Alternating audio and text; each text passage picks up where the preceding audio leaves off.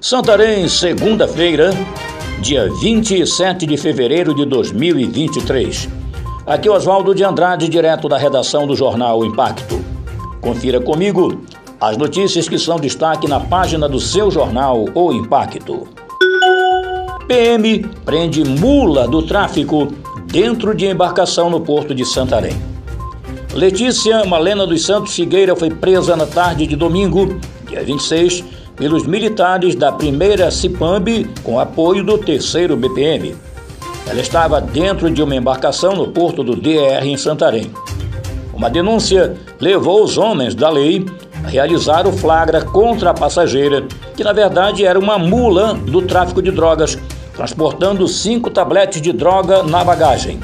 A polícia, Letícia disse que o destino seria o município de Almeirim.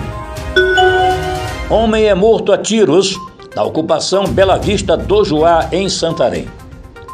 No início da madrugada de segunda-feira, dia 27, um homem foi morto a tiros na Rua 3 com Rua da Alegria, na ocupação Bela Vista do Juá, em Santarém.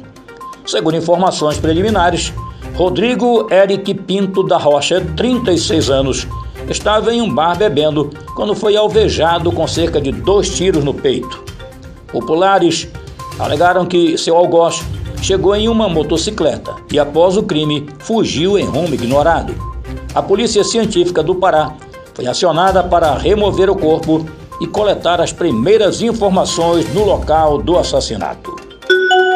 Motorista sai ileso após perder controle da direção de carro em alta velocidade.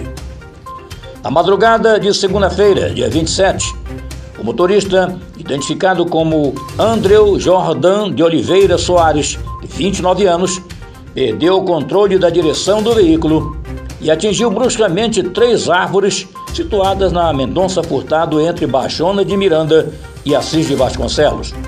Além da colisão nas árvores, o veículo atingiu um poste de iluminação pública, causando o estouro de um transformador.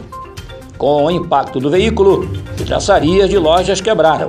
No caminho, várias peças do veículo ficaram espalhadas. O que mais surpreende é que o condutor saiu ileso do acidente. Você pode acompanhar no vídeo que está no site do jornal Impacto.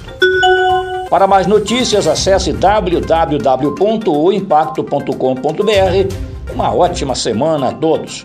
Até a próxima e muito obrigado.